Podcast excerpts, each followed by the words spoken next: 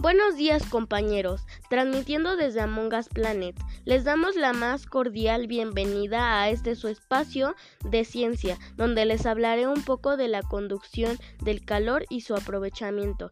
La utilidad de la energía nos permite realizar trabajos para la supervivencia. Les comentaré la forma en que se manifiesta. Algunos aparatos que usamos transforman a un tipo de energía, por ejemplo, plancha en energía eléctrica, olla de vapor en energía calorífica y cerillo en energía química. La naturaleza se efectúan por el cambio de energía en la forma del calor, por ejemplo, conducción de la materia caliente a la más fría.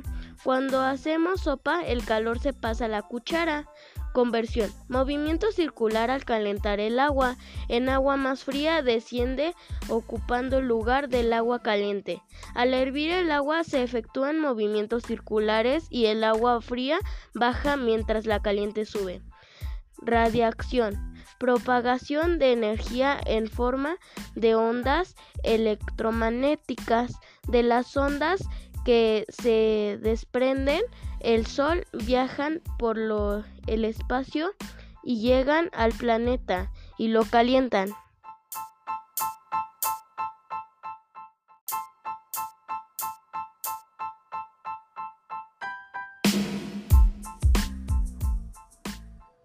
Buenos días, mi nombre es Jimena Rocha y hoy estamos transmitiendo desde la Ciudad de México para todos ustedes. Hoy les hablaré de los planetas.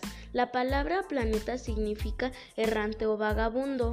Nuestro sistema solar tiene ocho planetas, Mercurio, Venus, Tierra y Marte los cuales son planetas rocosos, y los otros cuatro son Júpiter, Saturno, Urano y Neptuno, que son planetas gaseosos. Los planetas tienen dos movimientos, rotación y traslación. Movimiento de rotación es cuando gira en su propio eje y de traslación cuando gira alrededor del Sol.